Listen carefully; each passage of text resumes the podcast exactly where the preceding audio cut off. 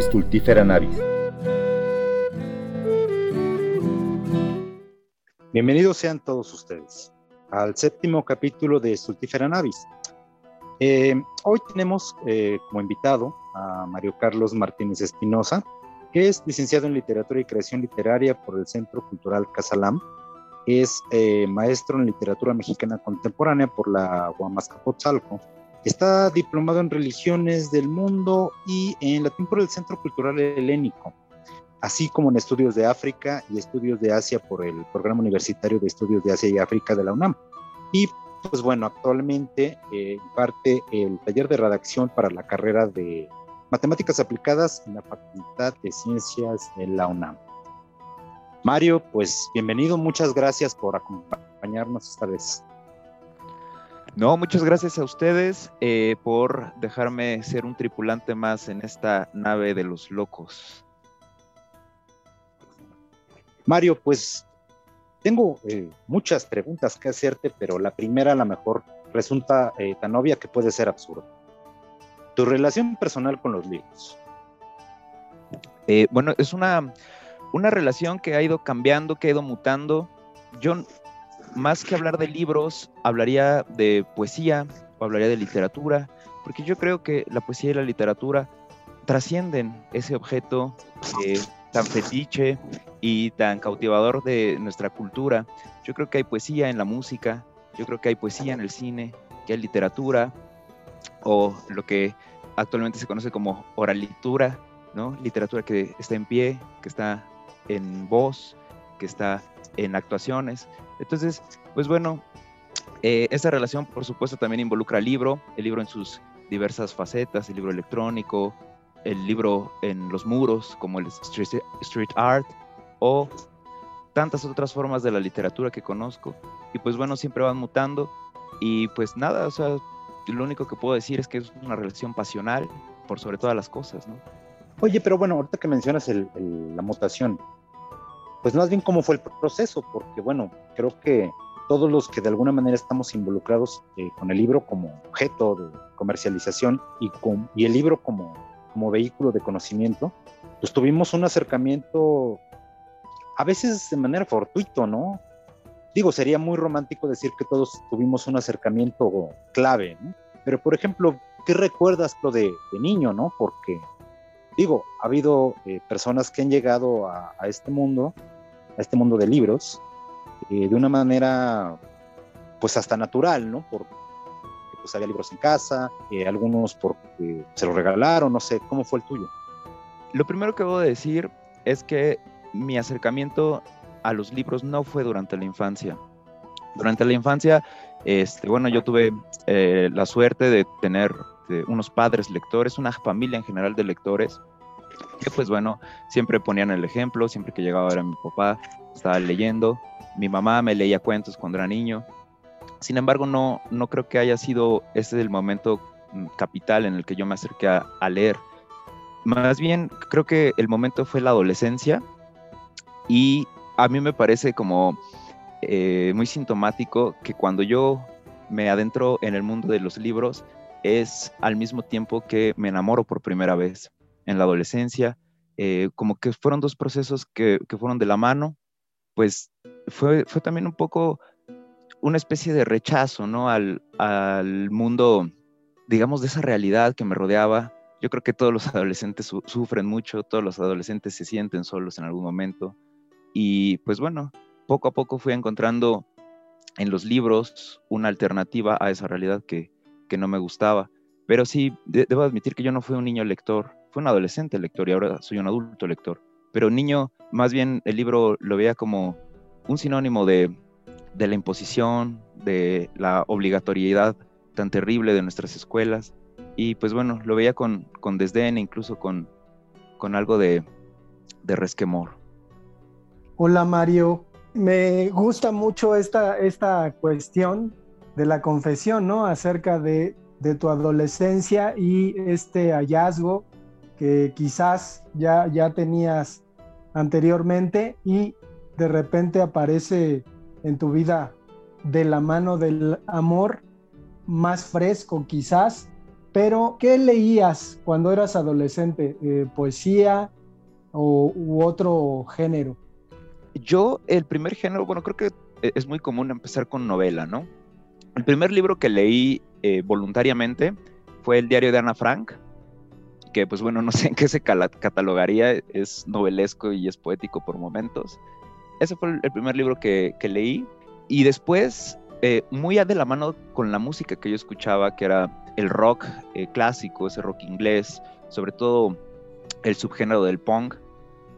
yo estaba muy identificado con esa contracultura y pues bueno, de la mano de esta esta vanguardia musical, pues eh, había una literatura que se le asemejaba mucho y que incluso le influía, que era la literatura, por ejemplo, de los beatniks en Estados Unidos, era la literatura de la generación perdida, Ernest Hemingway, Henry Miller, por ejemplo, eh, sobre todo autores americanos. Y por ahí, pues bueno, ya empezaba cierto, mi atracción principal eh, hacia la ciencia ficción con Bradbury y Lovecraft por ahí, eran como autores oscurones, a mí me gustaba como esa aura bastante rockera, bastante punk, que yo le veía a Charles Bukowski, por ejemplo, a Norman Mailer.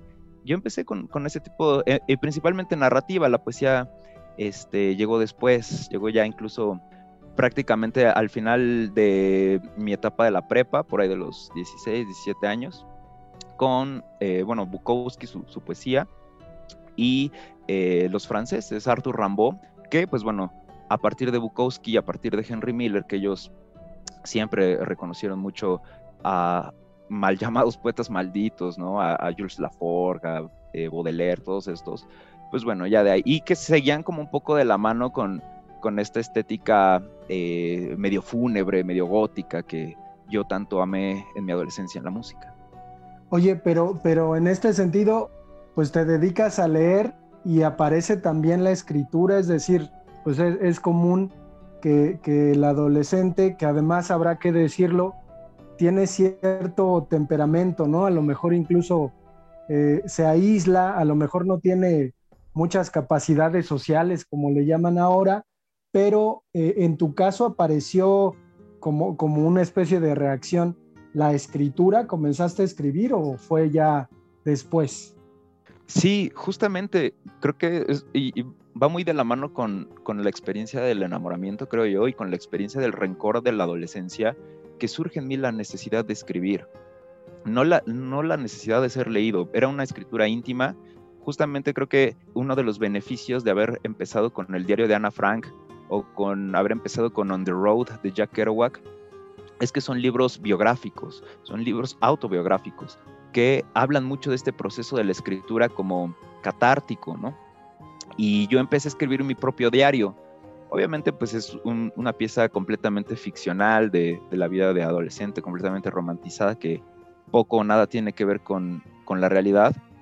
Pero de ahí, por supuesto, que nace la, la necesidad de escribir. Y pues bueno, otra vez, la relación con la música.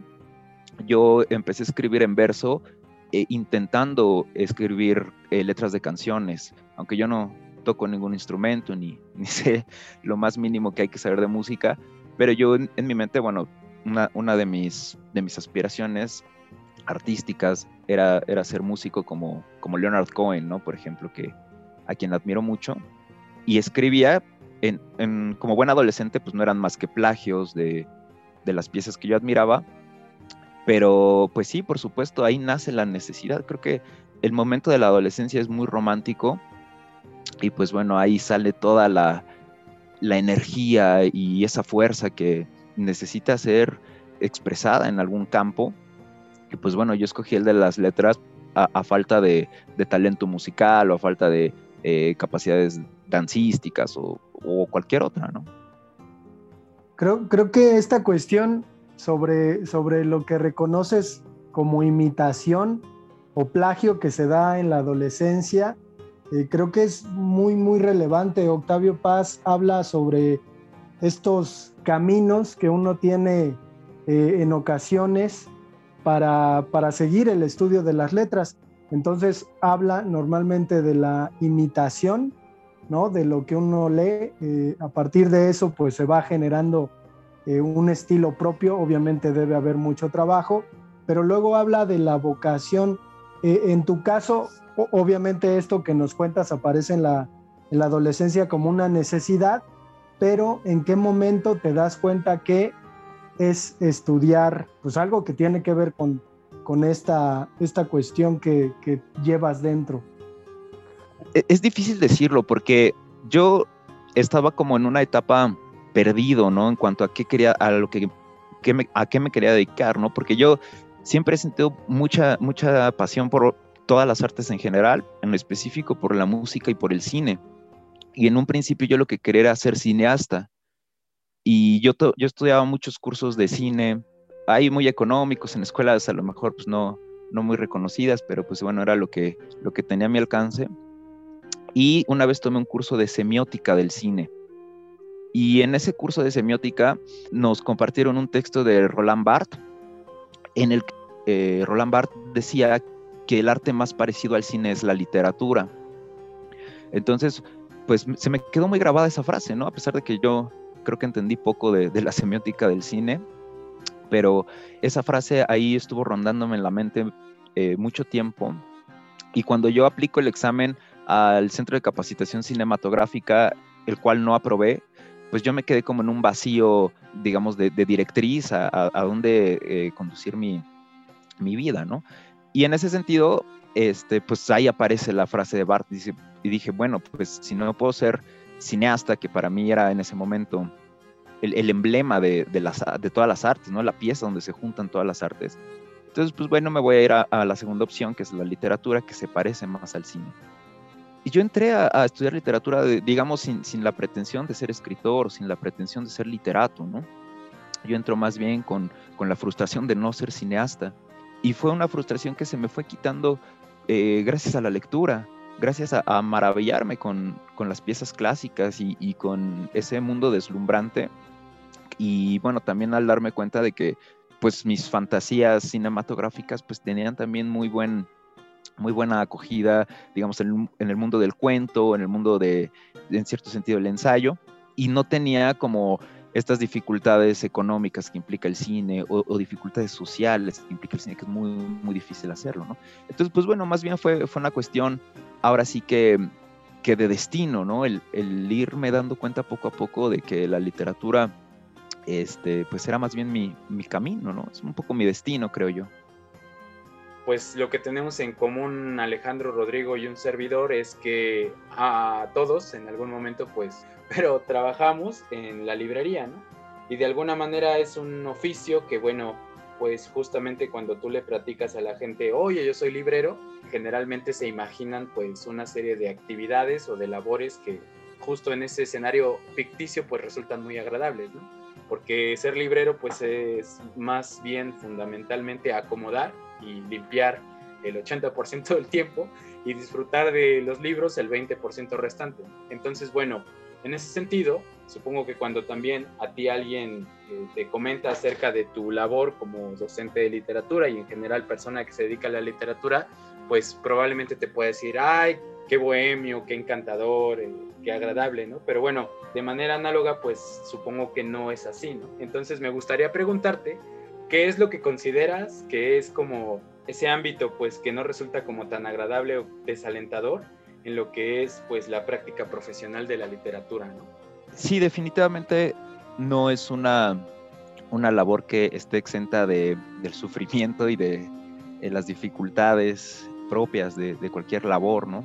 Yo diría que en cuanto al, acto de escribir, ¿no? Y el ejercer la literatura desde el punto de vista artístico, yo diría que lo más doloroso o lo más difícil es lidiar con el resultado, porque normalmente cuando uno escribe, el producto termina siendo algo malo. Es, normal, es lo natural, no es el arte es, así, requiere mucho esfuerzo, dedicación, y pues la, verdad es que pocas personas tienen el talento. Y pues es doloroso, ¿no? Cuando uno imprime mucha pasión, imprime mucho esfuerzo en un, en un poema, en un cuento, y este pues bueno, termina siendo malo y, pues bueno, hay una, una, vergüenza y cierto, no sé, sensación de, fracaso permanente, porque finalmente uno nunca es tan bueno como quiere ser. Entonces, ese es en el punto de vista artístico. Y ya pensando en la literatura más bien como una ciencia social, como una herramienta educativa, como una materia escolar, eh, yo ahí creo que he encontrado menos sufrimiento. Yo disfruto mucho dar clases.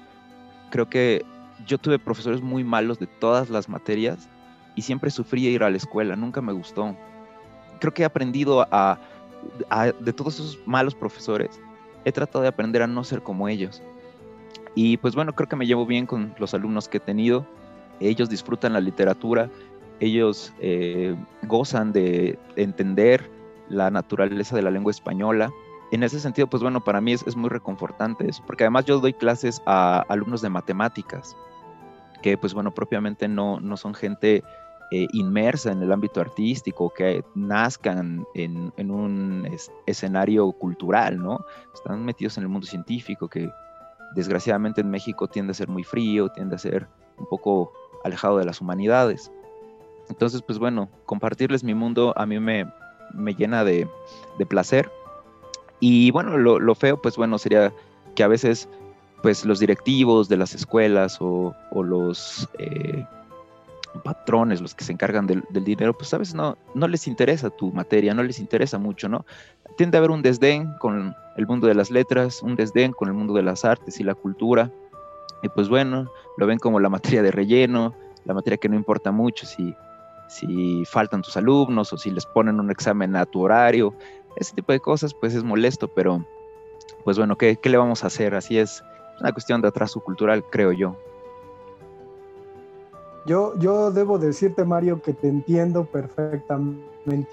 Sé de lo que, de lo que hablas y es verdad. Sobre la literatura incluso hay cierto prejuicio, ¿no? Digo, eh, en el nivel en que te toca trabajar, pues probablemente no hay mucho esta cuestión de, imponer la, cosa esta de la comprensión lectora, pero eh, ¿qué, te ha pasado como, como, profesor de literatura? De pronto, pues hay quien dice, ¿no? Que, el profesor es el que aprende, aprende más que todos.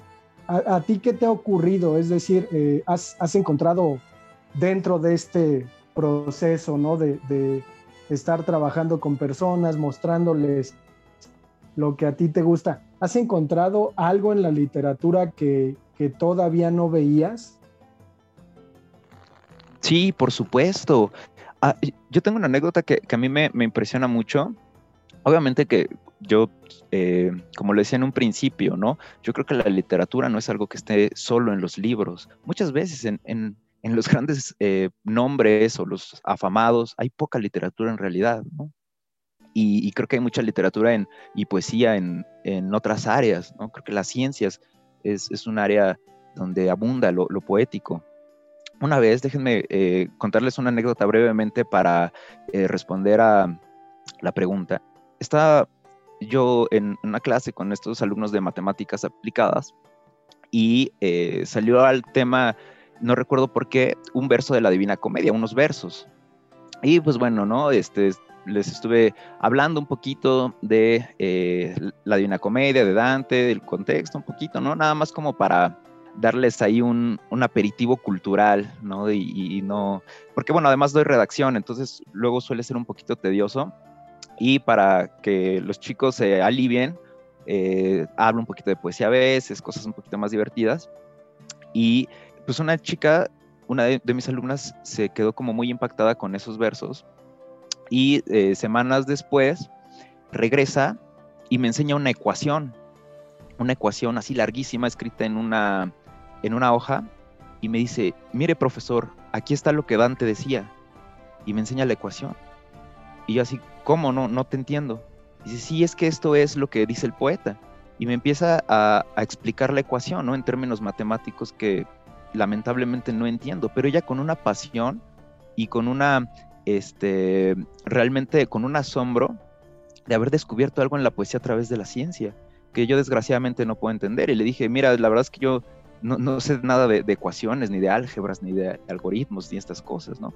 Pero escríbelo, escríbelo para que otros científicos te puedan entender, ¿no?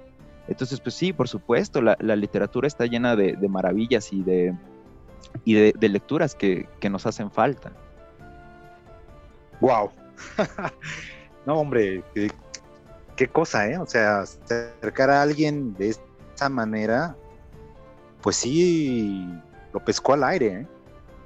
Este, y bueno, ahora que mencionas, por ejemplo, a, Dante, que salió el, tema colación, habíamos platicado alguna vez que, no eh, leías autores eh, contemporáneos.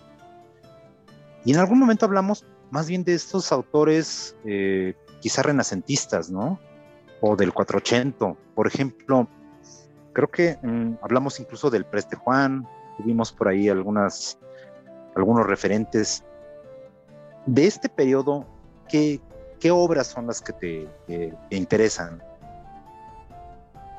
Bueno, yo tendría que decir mucho, ¿no? Porque eh, es un periodo absurdamente rico y, absurdamente rebosante de talentos.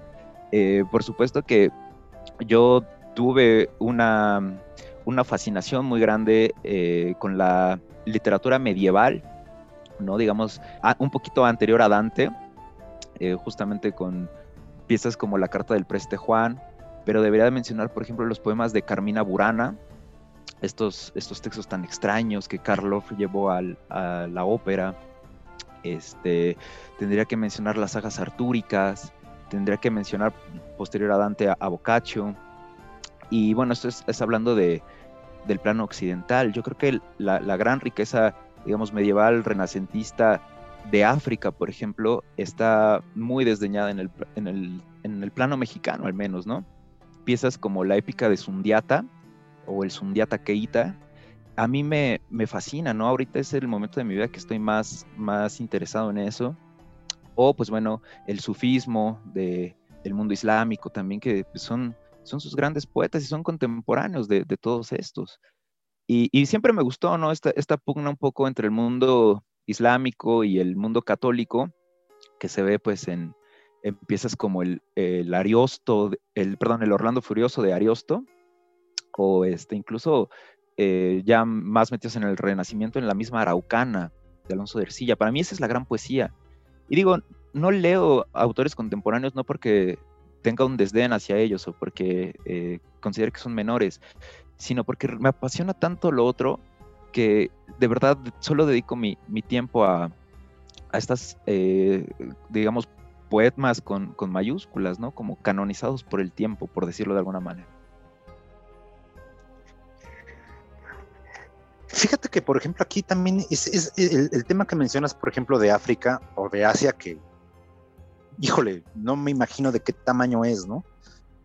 Eh, sí ha sido, eh, pues, ninguneado, ¿no? Por esta tradición occidental. Y, por ejemplo, ahí, em, pues sí, yo, yo ahí, sí, sí, cuando, cuando hablas, por ejemplo, de África o de Asia, híjole, no tengo ningún referente, ¿no? Y digo, aprovechando que, te tenemos aquí, por ejemplo, ¿podrías darnos algunos eh, autores o títulos que nos pueden acercar a esta literatura? Brújula. Mar.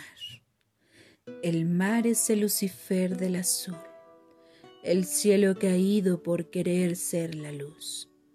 Pobre mar condenado a eterno movimiento habiendo antes estado quieto en el firmamento. Pero de tu amargura te remidió el amor. Pariste a Venus pura y quedóse tu hondura, virgen y sin dolor. Tus tristezas son bellas, mar de espasmos gloriosos, mas hoy en vez de estrellas tienes pulpos verdosos. Aguanta tu sufrir, formidable Satán. Cristo anduvo por ti, mas también lo hizo pan. La estrella Venus es la armonía del mundo. Callele Eclesiastes. Venus es lo profundo del alma. Y el hombre miserable es un ángel caído. La tierra es el probable paraíso perdido. Federico García Lorca. Brújula.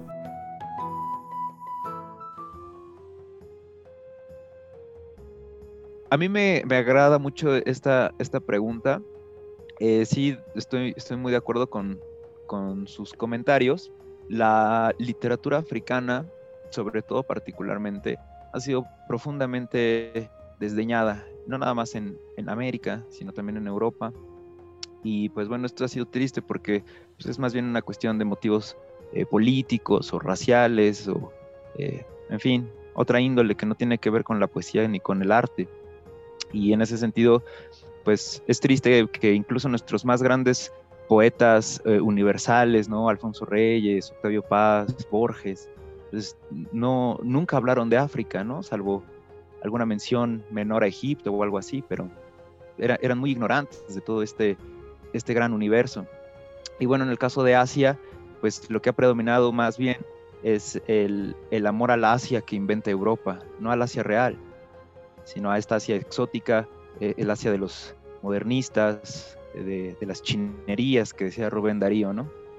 Y, no tanto, pues, un, una preocupación real por entender las grandes cosmovisiones de la India, de China, de Japón, de el sudeste de Asia. Y en fin, eh, la verdad es que yo no soy ningún iconoclasta. Si yo tuviera que recomendar lecturas de Asia, me iría pues a, esos grandes nombres. Recomendaría para empezar el, el Tao Te King de Lao Tse, que para mí es el, poemario más bello que, he leído hasta ahora en mi vida. y bueno, evidentemente no sé chino, lo leí en una traducción al inglés, pero aún así me conmovió profundamente. Yo creo que Lao Tse es un, poeta y un filósofo que no tiene nada que envidiarle ni a Shakespeare ni a Platón. Otro, otro texto que a mí me, me marcó mucho, bueno, que recientemente he estado estudiando y, me parece deslumbrante, es la poesía de Yalal al-Din Rumi, gran pensador del, del, mundo islámico con grandes influencias del budismo. También pues es de otros, dentro de, todos estos poemas de los que más altos, altos vuelos alcanza. Y bueno, de, de África tendría que mencionar una, una saga que es la, la, saga de Osidi, que es una épica de Nigeria. Esta épica nigeriana vendría siendo como el Big Wolf de, de Nigeria es alucinante, ¿no? Es una, una obra que eh, perduró en la, en la tradición oral, hasta hace muy poco fue, fue plasmada en textos y que pues es la prueba de que África también tenía sus Homeros y sus Virgilios, ¿no? Eh, no nada más en, en Egipto, sino en, en, el, en el África negra también. Entonces, pues bueno, sería, sería más bien lo que yo, yo tendría eh, que recomendar, ¿no? De lo poco que he estudiado, porque tampoco soy un experto, no soy un, diletante en, estas áreas. Sí, creo que eso es algo que no sé si puede hablar por todos, pero es una característica que compartimos, ¿no? Eh, creo que en general a veces ser librero, por lo menos, no es tanto ser experto en libros como ser muy buen diletante, ¿no? Por lo menos eso es lo que pienso yo.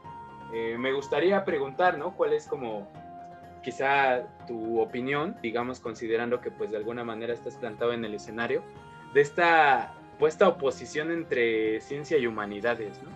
A mí me parece que de repente es más bien como una especie de rivalidad ficticia que, más bien alimenta ahí el, el, juego creativo, porque hay pues muy grandes ejemplos, ¿no? De personajes que, bueno, pues se dedicaron a ambas áreas, pero no sé cómo lo percibes tú, ¿no? Y sobre todo desde el desde el contacto con, bueno, estos alumnos que, que, tienes en el taller de redacción, ¿no? Que digo, no estoy diciendo que precisamente sean defensores de que pues justo la, la, ciencia es algo que no se puede compaginar con nada más que ciencia, pero pues quizá tengan una perspectiva diferente, ¿no? Sí, por supuesto, los, los chicos son, son, muy sensibles a, a, esta relación. Definitivamente las ciencias y las artes, eh, yo, creo que no hay mucha diferencia entre ellas, ¿no? Son, materias muy unidas. Esta, esta división, esta nomenclatura creo que es un fantasma del positivismo, ¿no? Que algún europeo este, radical inventó en el siglo XIX o antes. Y que, pues desgraciadamente la gente se la creyó, no sé por qué, pero eh, la realidad es que arte y ciencia han estado trabajando juntas todo el tiempo, ¿no? volviendo a Asia, por ejemplo, muchos de los textos médicos de la India están escritos en verso y están rimados y tienen este, sus métricas ahí en sánscrito y, son realmente tratados eh, científicos, ¿no?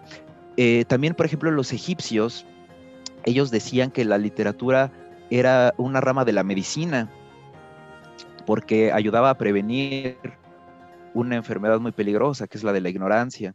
Entonces, pues bueno, esta, esta visión de, dividir algo eh, tan, tan unido, ¿no? Como las ciencias y el arte, pues es un fantasma que, no, no sé por qué el siglo XX adoptó tan férreamente y que creo que en, el siglo XXI se va a ir resquebrajando poco a poco. Digo, no, no quiero hacer profecías pomposas, ni mucho menos, pero creo que es evidente, ¿no? Y pues bueno, nada más hay que echarle un ojito a, las otras civilizaciones y a las otras culturas eh, diferentes que pues no, no veían esta, esta, eh, este, este, conflicto tan falso, ¿no? Yo creo que las matemáticas son muy poéticas y la poesía es muy matemática. Creo que finalmente eh, cualquiera que hemos estudiado o que hemos entendido un poquito de métrica clásica, pues sabemos que, que la poesía es una especie de aritmética de, las sílabas, ¿no? Igual que, la música es una especie de, aritmética sonora. Y, bueno, en cuanto a la metáfora, yo la, asimilo mucho más bien con, el álgebra, un álgebra del lenguaje, un álgebra del pensamiento. Y este, pues bueno, también recordemos que muchas de las eh, áreas de la ciencia también eh, se han nutrido, por ejemplo, de, de la imaginación literaria, como es el caso de la ciencia ficción todos sabemos del caso de, Wells, que él inventa el submarino, por ejemplo, o inventa los aviones o, las bombas, antes de que realmente existieran en la realidad. El caso Julio Verne con las naves espaciales, o en fin, muchos otros. ¿no? Hay, quien dice que, Shakespeare inventa el microscopio en alguna metáfora que hace eh, sobre observar mundos dentro de pequeños mundos, este, en la violación de Lucrecia, por ejemplo.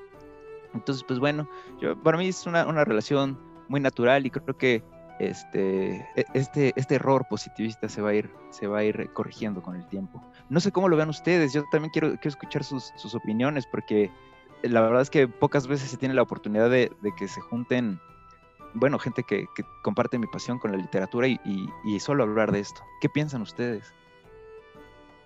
Bueno, a mí me parece un poco paradójico porque por lo menos en el caso de México, pues quien trae de alguna manera el positivismo, pues es este Gavino Barreda, ¿no? que justamente tiene una especie de temperamento muy filosófico que es lo que le, lo lleva a estudiar pues a Francia, ¿no? Y también pues directamente bajo la tutela de, de Comte. Y lo interesante es que pues el positivismo es, creo, en el fondo, pues una postura filosófica, ¿no? Y curiosamente, digamos, en ese sentido la podemos pues meter al cajón de la filosofía con relativa facilidad, pero justo termina desarrollándose de una manera tal que pues ahora resulta que los, los personajes que adoptan, ¿no? O en general como los cúmulos estudiantiles que adoptan el positivismo, pues se olvidan un poco de sus raíces, ¿no? Y es como una negación, pues, de algo que en el origen es humanístico, ¿no? Y bueno, pues me parece curioso, pero bueno, al mismo tiempo también creo que es una de esas tantas paradojas que, que se observan pues no solo en la historia de, México, sino del pensamiento. Es que sabes qué, Mike, aquí lo interesante es que ahí es cuando te das cuenta de que también es la consecuencia de los eventos históricos, porque más bien este positivismo es posterior a la reforma, ¿no? Y es como que el, el, el desdén natural que conlleva la separación Estado-Iglesia. Entonces, eh, como que se van con todo, ¿no? Es como que un camino un poco perdido, ¿no? Como que de repente vamos a separar todo lo que conlleve eh, fe, religión, pensamiento mágico, vamos a apoyarnos en la ciencia porque eh, seguimos viendo hacia Europa, ¿no? Entonces yo creo que eh, desgraciadamente parecería que, es la, que fue la consecuencia lógica. Y porque bueno, el positivismo en México fue un montón de tiempo, ¿no? Y es curioso porque bueno, el, el, el Estado propugnaba, por ejemplo, esta vía lógica, cuando el país vivía en una eh, idiosincrasia de fe y de, tradiciones pues que seguían manteniendo, ¿no? Entonces como que fue la división de, pronto entre Estado y, pueblo ideológica enorme, ¿no? O sea, fue de pronto nos vamos a los extremos. Yo, yo pensaría en, en el origen de la tragedia, eh, la obra de Nietzsche, en donde se plantea ¿no? esta cuestión de, de, cierta división entre lo humanístico y lo científico que impera, me parece, en nuestro tiempo, pero híjole, no sé, me, me atrevería a pensar que a veces se promueve más esta, esta dicotomía a partir del humanismo y no tanto de, la ciencia. O sea, creo que, el humanismo es el que pues va, va ahí eh, juzgando, motivando esta división y creo que la ciencia, al menos incluso en la práctica, a veces busca eh, en algunas teorías lo artístico, ¿no? Eh, cierta armonía, cierta belleza de alguna fórmula, pues los científicos escarban en, lo artístico, en lo poético, y creo que, por ahí eh, me parece que es más una, una cuestión motivada por las humanidades. Bueno, yo estoy, estoy muy de acuerdo con lo que, lo que dicen. Eh, eh, lo que mencionaba Miguel Ángel sobre el positivismo con, con una muy, muy breve pero atinada este, radiografía de ese movimiento, ¿no? Empieza correctamente, es un movimiento necesario y que trajo muchos aportes muy positivos, sobre todo, por ejemplo, a la historia, ¿no?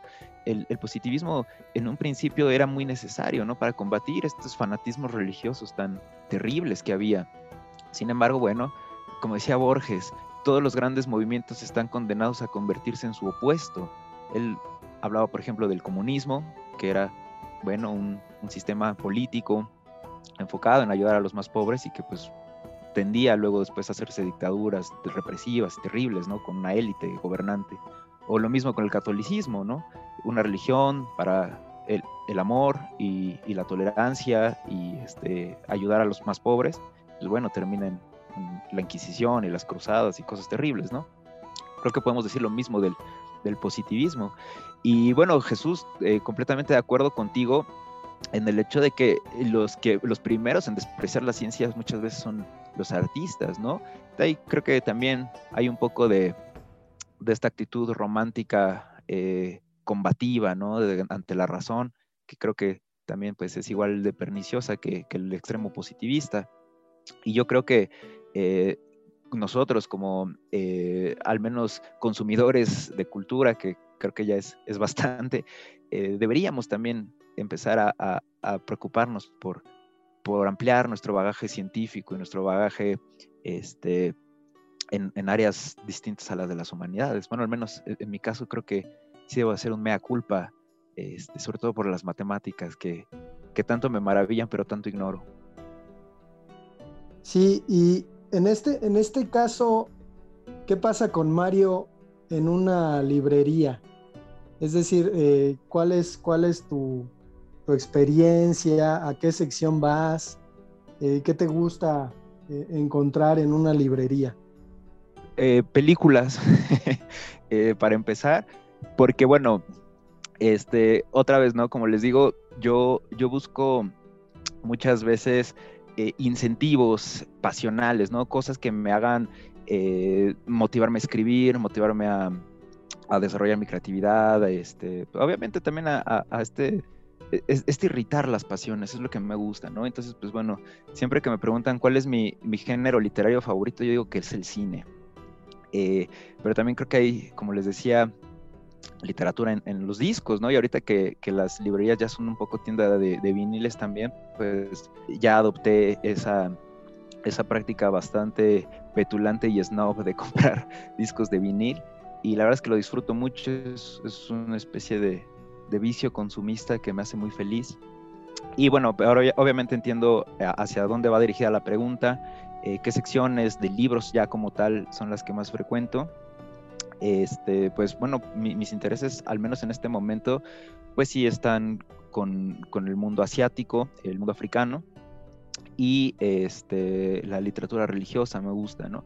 Pero bueno, eh, lo que siempre ha sido una constante desde que entré a la carrera y tengo ya eh, mis, mis, pequeños ahorritos para ir de vez en cuando a comprar un libro, pues es, la poesía.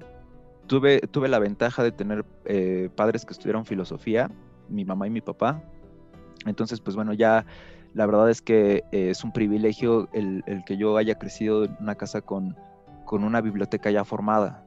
Pues me he dedicado más bien a conseguir los libros que no tienen, ¿no? Mis padres, como bueno, la mayoría de los eh, este, filósofos mexicanos, tienen una buena formación en, las grandes obras del pensamiento occidental, ¿no? Los griegos, este, los alemanes, los franceses, los ingleses.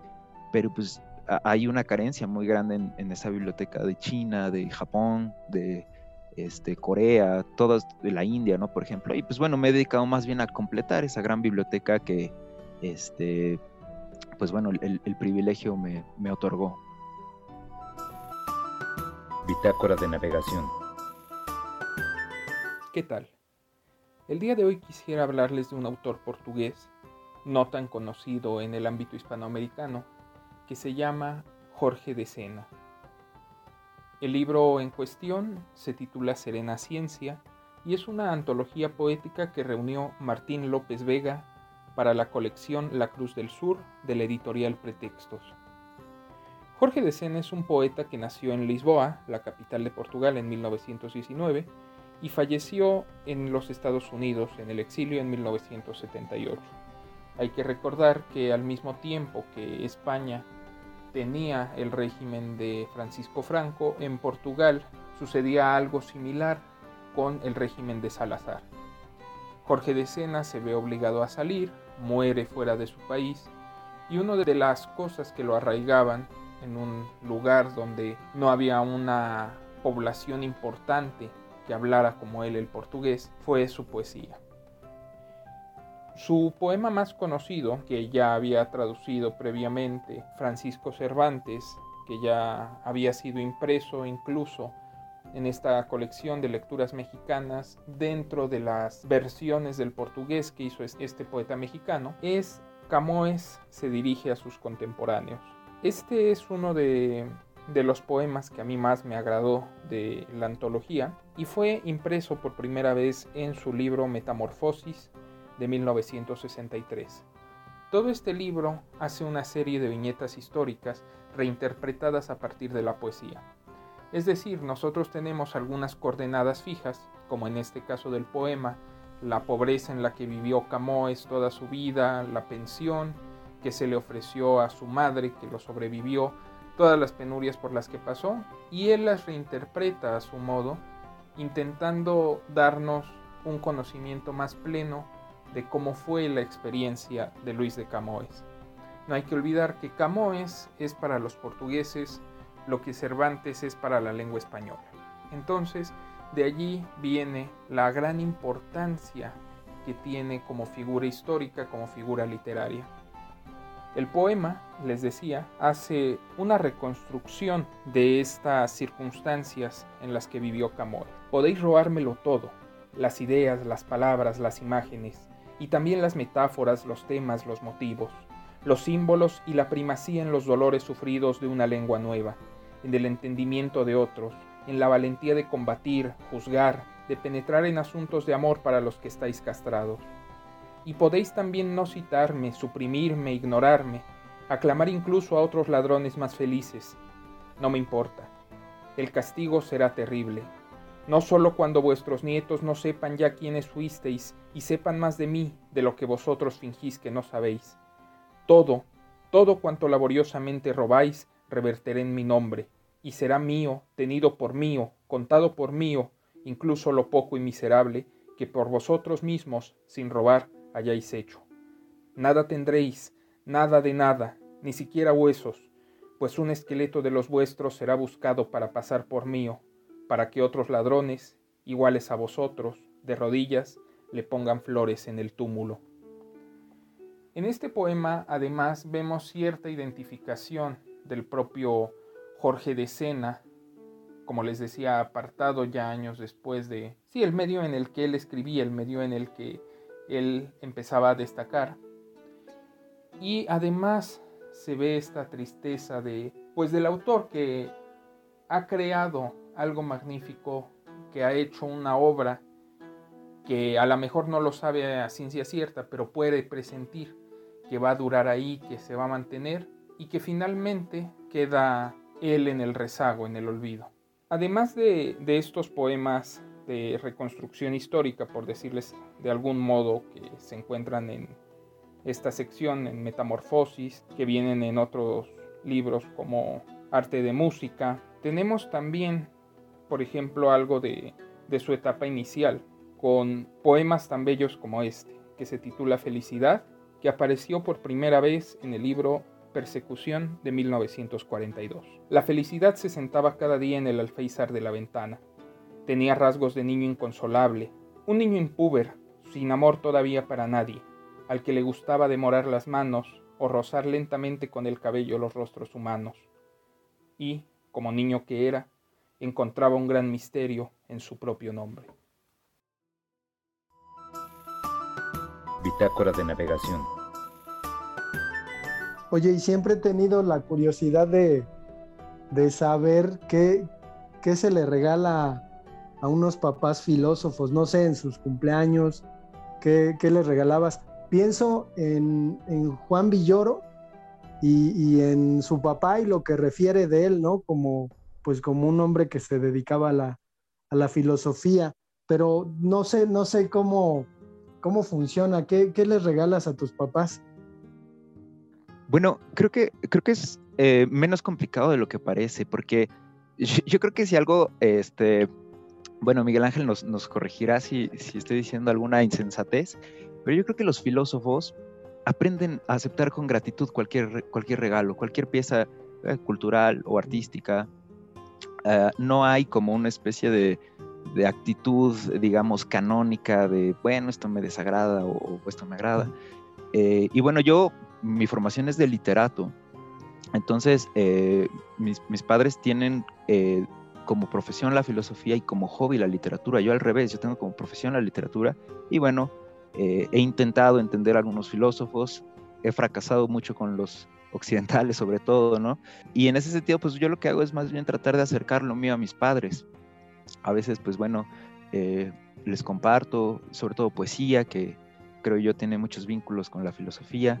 Y pues bueno, ellos aceptan estas eh, aproximaciones con gratitud, a veces con sorpresa, eh, les he regalado también cosas que, les parecen muy desconcertantes, ¿no? Libros extraños, cosas como el Codex Serafinianus y este, mis libros ahí raritos de China o el Tristram Shandy, esas cosas que, pues bueno, obviamente eh, a ellos los, los toman un poco por sorpresa, pero con los años, pues ya son gente, gente mayor, pues aceptan todo con, con gratitud y con una mente muy abierta.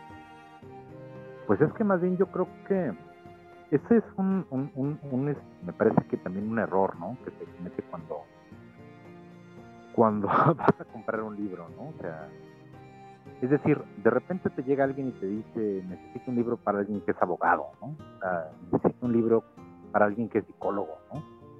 Entonces yo creo que ahí también, híjole, pues te ponen eh, la responsabilidad de, de dar la, la opción pero además, ¿no? O sea, también te dan la responsabilidad de que le guste a la otra persona, ¿no? Entonces yo creo que sería cuestión más bien ahí también de intentar asombrar, ¿no? Yo creo que la capacidad de asombro es algo que mmm, hablamos mucho de ella, pero la usamos muy poco, ¿no?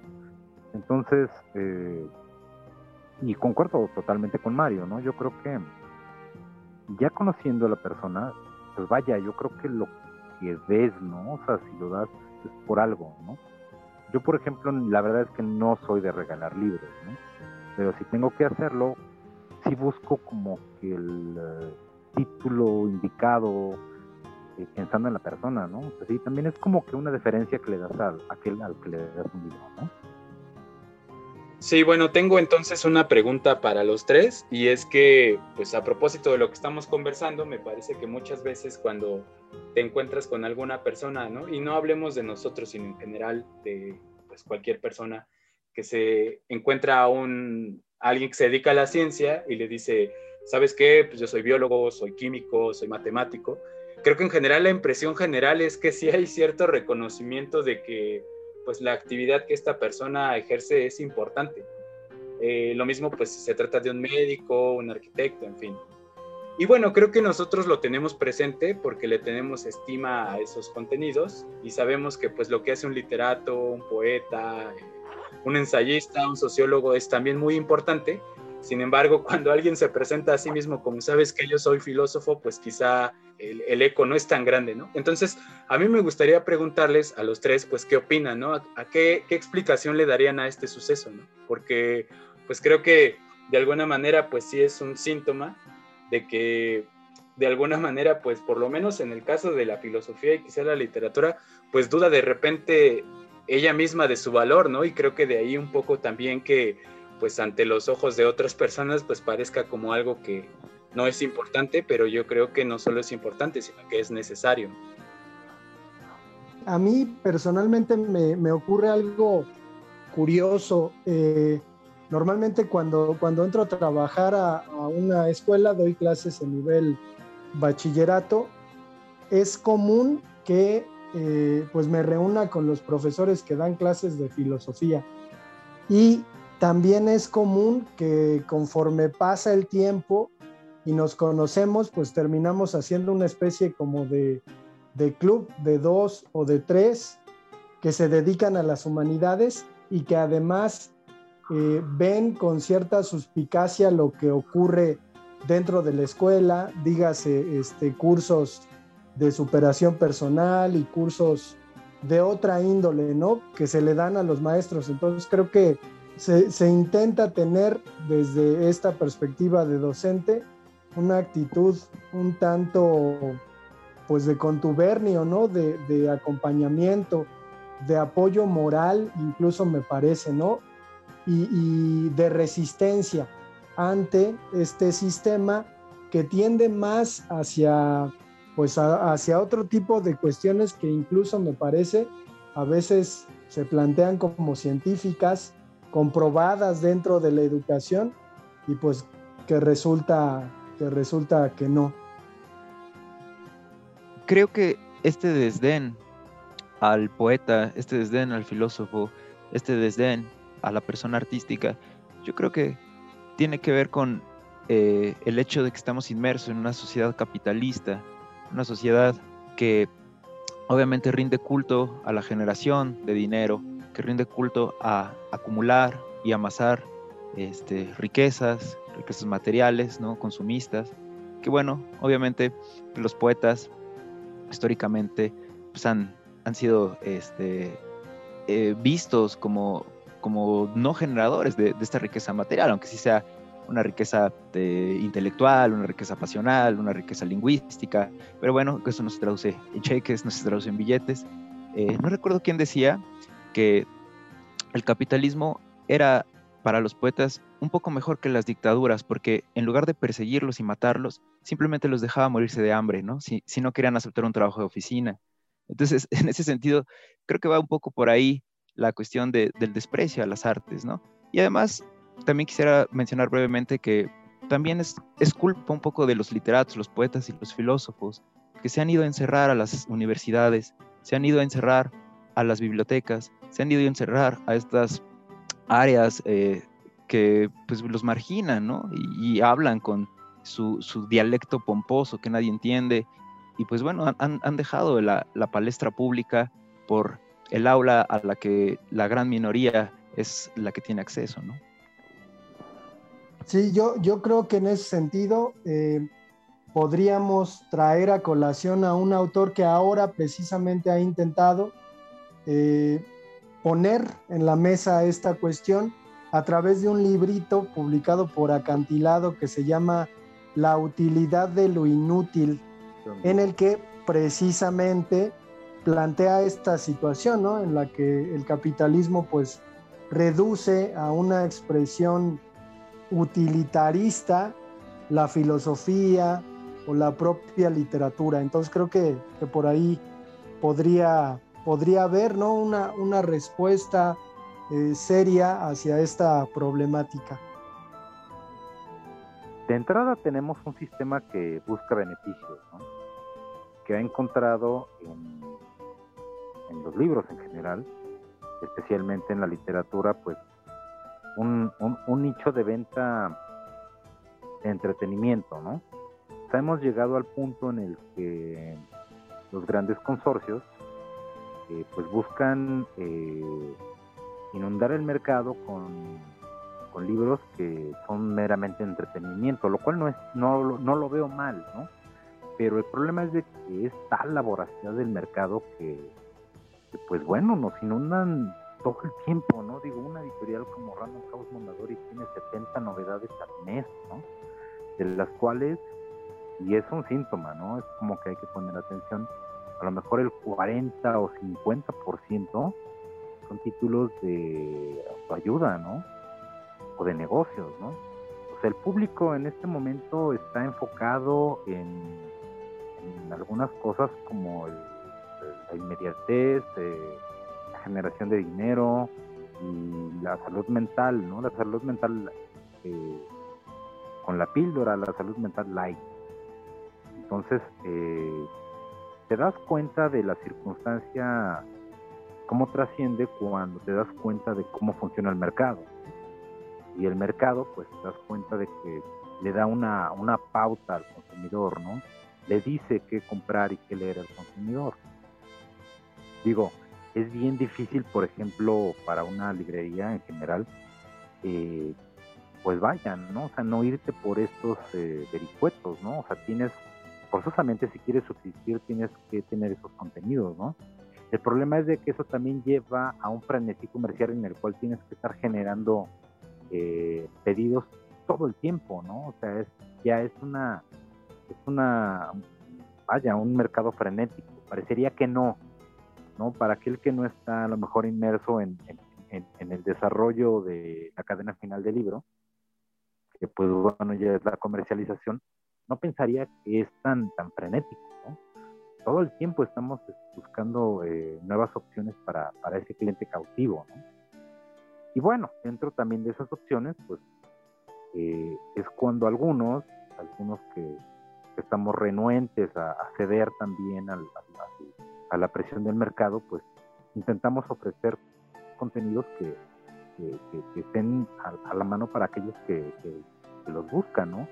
También es una, es una este, actividad detectivesca, ¿no? Porque tienes que estar viendo catálogos todo el tiempo, tienes que estar solicitando catálogos todo el tiempo, tienes que estar eh, buscando, ¿no? Porque en realidad la colocación de libros de fácil desplazamiento en la librería es muy sencilla. La misma editorial te da eh, la pauta porque ya tiene todo un aparato de, mercadeo para manejarlo, ¿no?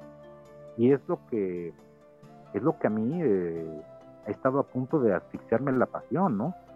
porque, pues bueno, antes de, vender libros, pues disfruté leyéndolos, ¿no? Y lo, lo paradójico es de que tengo más acceso a contenidos y lo menos. Pues bien, ese frenesí y desbocamiento del que nos hablas, también lo tiene Cronos y carajo, siempre me toca decir esto, pero pues, se nos ha terminado el tiempo. Te agradecemos muchísimo, Mario, eh, haber participado con nosotros. Stultifera navis.